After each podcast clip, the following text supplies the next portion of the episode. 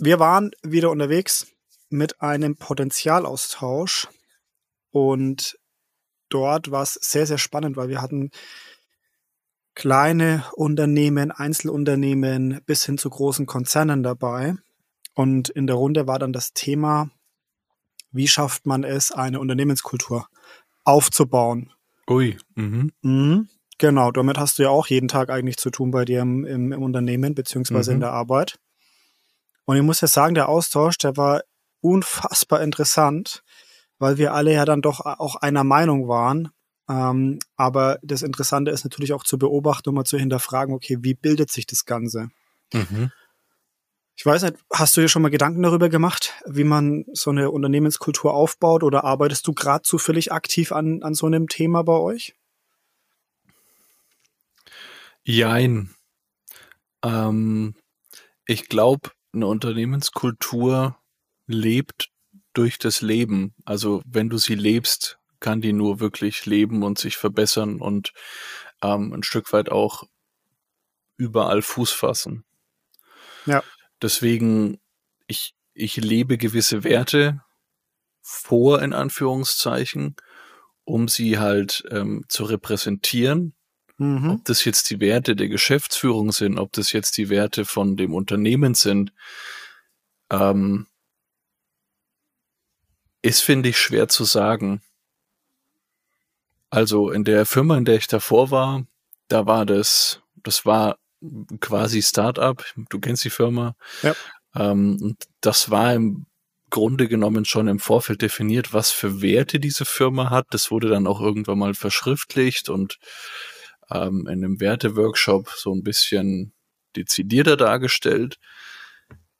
Aber das ist aus meiner Sicht alles nur ein Lippenbekenntnis, wenn es nicht auch gelebt wird. Und das ist, das ist häufig so, finde ich, dass du Werte, die irgendwie auf die Fahne schreibst, ist in Anführungszeichen so eine Art Greenwashing, aber halt auf Werte bezogen. Mhm. Und es passiert nichts. Es wird nicht gelebt, man lebt irgendwie dran vorbei und dann kann man es auch lassen, weil dann ist das Ganze so eine hohle Phrase. Weißt du, wie ich Mhm. meine? So ein ausgehöhlter Absolut. Stein. Du hast nach außen zwar einen tollen, funkelnden Stein, aber innen drin ist es eigentlich nur Plastik. Mhm. Weißt du, was wir mal gemacht haben am Wochenende? Also Nee. in dieser, in dieser Runde, wir haben mal wirklich so diesen Verlauf besprochen. Ab wann wird es denn überhaupt wichtig, dass man so eine Unternehmenskultur aufbaut? Ja. Und ich finde es mal super interessant, wenn man da einfach mal für sich selber drüber nachdenkt. Also einfach mal, ja, sich selbst so im, im Kopf eine eigene Firma gründen Mhm. und dann mal durchgehen, okay, was passiert in dieser Firma? Mhm. Und das ist ja häufig auch genau der Prozess, wie es auch passiert. Ja, also Leute haben eine Idee und wollen die in die Umsetzung bringen. Die wollen das den Kunden anbieten. Die wollen irgendetwas produzieren. Also geben sie da 100 Prozent im Alltag da rein und arbeiten, holen sich dann vielleicht die ersten Mitarbeiter. Richtig. Da ist der Gedanke nicht da, zu sagen, okay, ich möchte eine ganz besondere Kultur aufbauen, ich möchte mit folgenden Werten arbeiten und, und, und. Nur irgendwann kommt halt dieser Punkt, dieser Zeitpunkt, wo man das braucht, weil es entweder dann Mitarbeiter oder mehrere Mitarbeiter fordern, ähm, oder weil sonst nichts mehr vorangeht. Weißt du, es gibt so zwei Punkte, die Mhm. auch die, die Runde quasi so bestätigt hat. Der erste eben, die Mitarbeiter fordern es. Und der zweite ist, das Unternehmen kann sich nicht mehr weiterentwickeln, weil es quasi an diesem Maximum äh, angelangt ist, äh, wo, wo Mitarbeiter eben jetzt halt langsam Führung brauchen, um zu wissen, wo müssen wir hin.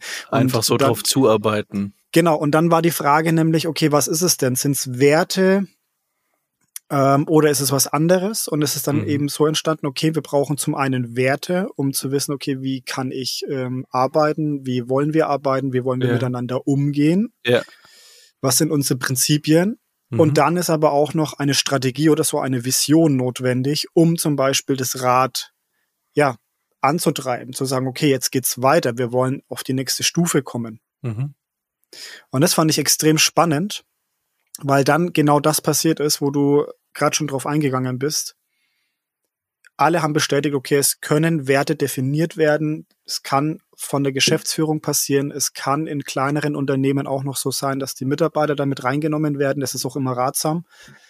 Ähm, was nie sein kann, ist, dass alles nur von den Mitarbeitern definiert wird. Ne? Also es muss ja immer die Führungsebene dabei sein. Dann kann das Ganze formuliert werden und irgendwie im Unternehmen auch ausgebreitet. Und das Wichtige ist tatsächlich für jeden gewesen, dass es im Alltag auch gelebt wird. Mhm, richtig. Das fand ich einfach spektakulär. Das mal in so einer Runde, wir waren, glaube ich, zwölf Personen mhm. und alle unterschiedlichste Branchen, unterschiedlichste Unternehmensgrößen, mhm. unterschiedlichste Positionen im Unternehmen. Krass. Waren sich da komplett einig. Ich finde es spannend, weil du gerade gesagt hast, so wie wenn man sich so im, im Kopf so ein eigenes Unternehmen baut, wann kommt der Punkt? Und du hast gemeint, irgendwann kommt der Punkt, du, du arbeitest am Anfang, dann kommen irgendwann die ersten Mitarbeiter und irgendwann dann entwickelt sich das so raus für mich.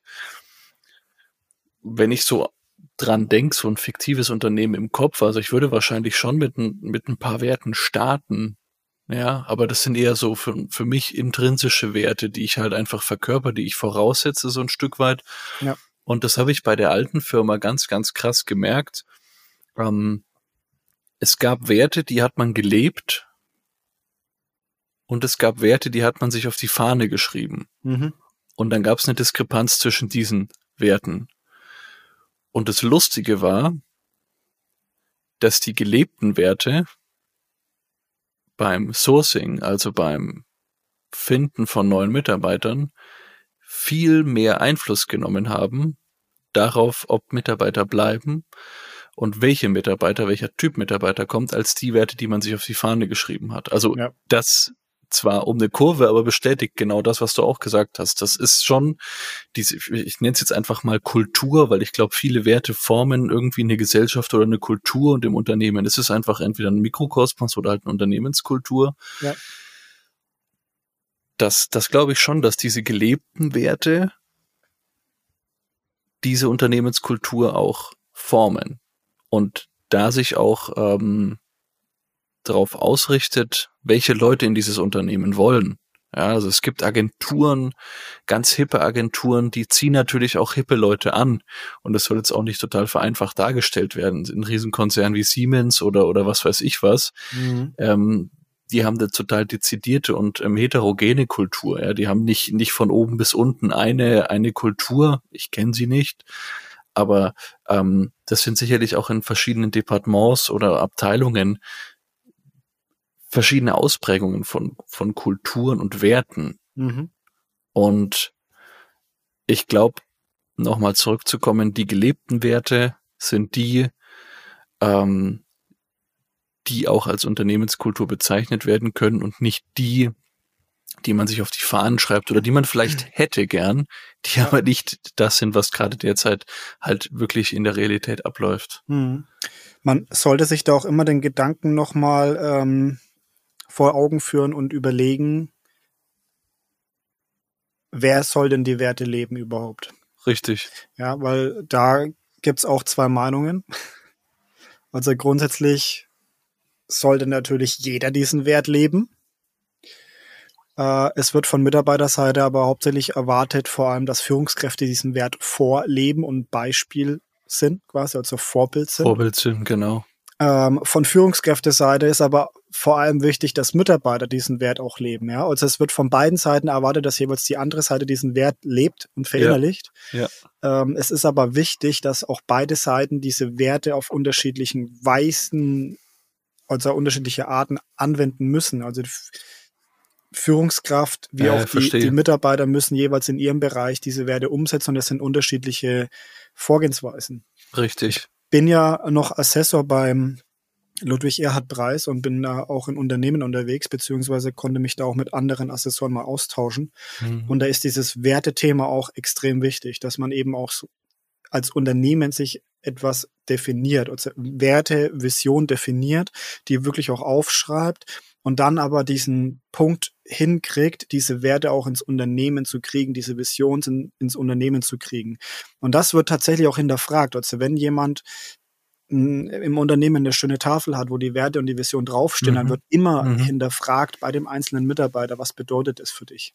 Mhm. Und das finde ich unfassbar toll, dass das gemacht wird. Ja, dass der Mitarbeiter, der wirklich zum Beispiel am Fließband steht oder in der Werkstatt ist oder draußen beim Kunden, dass der gefragt wird, was bedeuten denn diese Werte für deinen Arbeitsbereich? Und das muss man im Unternehmen eigentlich schaffen, dass man den Mitarbeiter bewusst macht, hey, dieser Wert äußert sich bei mir direkt in meiner Arbeit, in meinem täglichen Miteinander mit meinen Kolleginnen und Kollegen wie folgt. Ich habe Beispiele, ich kann sagen, okay, äh, eins, zwei, drei, ja. Das ist wirklich sehr, sehr wichtig und das gebe ich eigentlich auch ganz vielen Leuten mit, vor allem Unternehmen, die so im, im Wachsen sind, dass die mal sich Gedanken machen, welche Werte wollen sie überhaupt leben und bevor sie groß Formulierungen anstellen und möglichst intelligent klingen wollen, dass sie erstmal Beispiele aufschreiben, wie äußern sich diese Werte. Also der Wert ist vielleicht ein Stichwort, ne, eine Überschrift und ja. bevor sie jetzt einen Absatz schreiben, einen Roman vielleicht sogar noch, dass sie erstmal sich einfach nur Beispiele vor Augen halten, okay, wo äußert sich der Wert. Und das ist dann authentisch. Richtig, das ist, äh, sage ich mal, die, die andere Seite von diesem Greenwashing. Wenn du dezidiert runter deklinieren kannst, ähm, wie gewisse Dinge von, auch wenn es flache Hierarchien sind, von oben bis unten gelebt werden und was das für den Einzelnen auch bedeutet. Und ähm, im QM ist es auch so, dass du da dass du Unternehmensziele und Unternehmenswerte hast und da eben auch in Audits genau das hinterfragen kannst. Mhm. Und wenn halt der, die Putzfrau dir den Wert, die beschreibt ihn, wenn es gut gemacht ist und wenn es wirklich tief verankert ist im Unternehmen und in der Kultur, dann kann die mit ihren eigenen Worten erklären, was das bedeutet für sie. Ja. Ja. Also was bedeutet dieser Wert für mich? Und das ist einfach aus meiner Sicht spannend und das ist aus meiner Sicht auch genau das, wie es sein soll und auch nur der einzige Weg, wie eine Unternehmenskultur aus Werten entstehen kann oder bestehen kann. Weil ansonsten ist es, ein, wie eingangs schon gesagt, nichts anderes als eine hohle Phrase oder ein Lippenbekenntnis. Du, ja, du hast, du hast einfach ein paar, sag ich mal, paar schön klingende Nomen irgendwo aufgeschrieben oder äh, Phrasen aufgeschrieben, die aber, die aber bedeutungsschwach sind und die Bedeutung des Ganzen, das Leben da drinnen, füllt ja jeder Einzelne jeden Tag mhm. durch seine Leistung im besten Fall. Yes. Und das geht aber nur, wenn es allen klar ist. Das Schlimmste ist, wenn es irgendwie draufgeschrieben wird, äh, außen oder auf irgendeine Agenda oder auf einen Code of Conduct oder was auch immer. Und nobody knows, genau. was da drin steht oder was ich damit anfangen soll, ja. Ja. Ähm, das ist, das ist ganz schlimm. Mir fehlen jetzt, mir fallen jetzt keine Beispiele ein, sonst würde ich es gerne mal festmachen, aber äh, vielleicht hast du welche. Oder vielleicht ja, gut, vom Wochenende klar, was. Klar, ähm, mir ist noch ein, ein Punkt eingefallen, den ich da noch mhm. einwerfen möchte, bevor ich den nämlich vergesse. Ähm, wenn ich Nachwuchsführungskräfte coache oder Führungskräfte coache, frage ich immer, ob ihnen der Wert ihrer Firma bewusst ist oder die einzelnen Werte ihrer Firma bewusst sind. Weil, weil das ist ja so der Beginn, ja. Wenn ich in einer Firma wirklich Fuß fassen möchte, wenn ich die Unternehmenskultur verstehen und leben und auch prägen möchte, dann muss ich ja die Werte kennen, verstehen und dann kann ich sie umsetzen.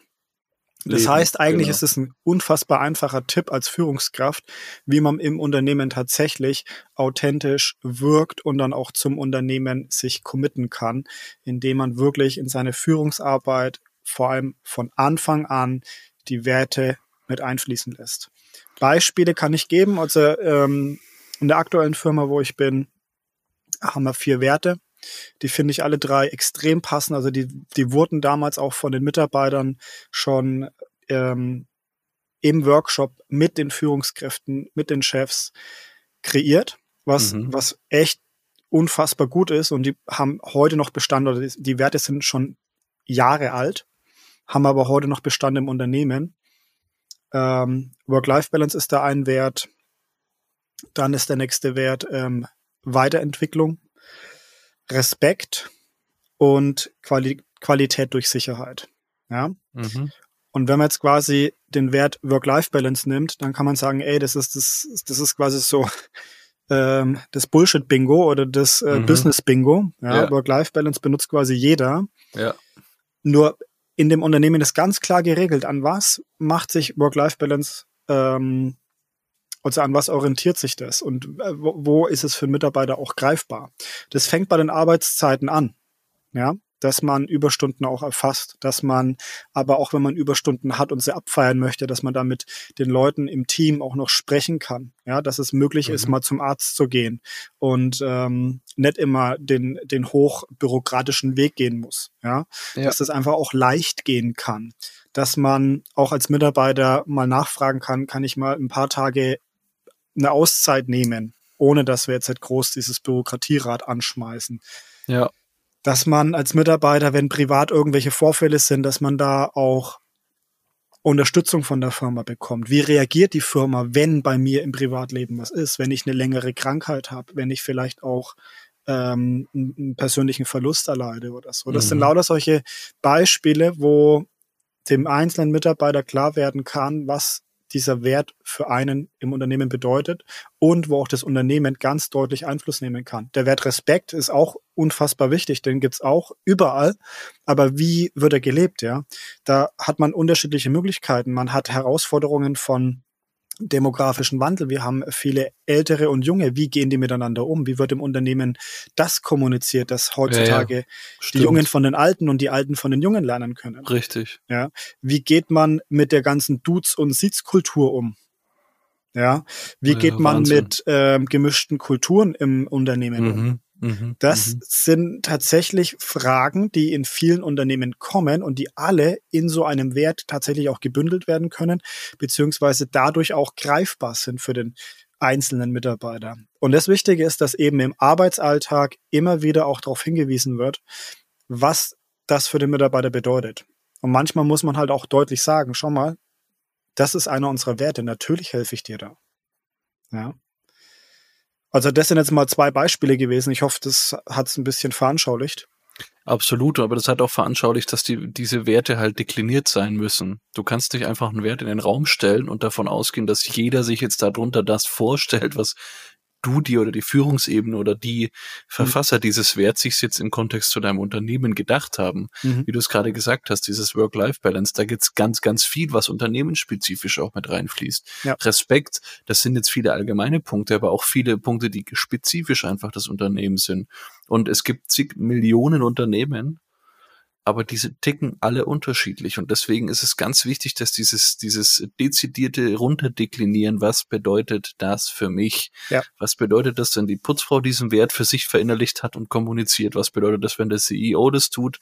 Was bedeutet das, wenn die das mittlere Management das tut, der ja. sage ich mal normal arbeitende und und und und das Absolut. ist einfach wichtig, dass das verinnerlicht ist. Und natürlich kann dann in diesem Work-Life-Balance-Wert der jetzt für dein Unternehmen steht, die Putzfrau das in ihren Worten anders kommunizieren, aber hinten an der Basis hat es immer dieselbe Wirkung und denselben Wert. Mhm. Da hilft es tatsächlich, wenn man sich Profis holt, wenn man diese Werte für sich sucht und dann Aha. auch finden möchte. Okay. Weil die Profis, die wissen selber, weniger ist mehr. Also es bringt mhm. mehr, weniger Werte zu haben und diese wenigen Werte anhand von wenigen Sätzen zu definieren. Also die schon offen halten, aber so konkret wie möglich machen.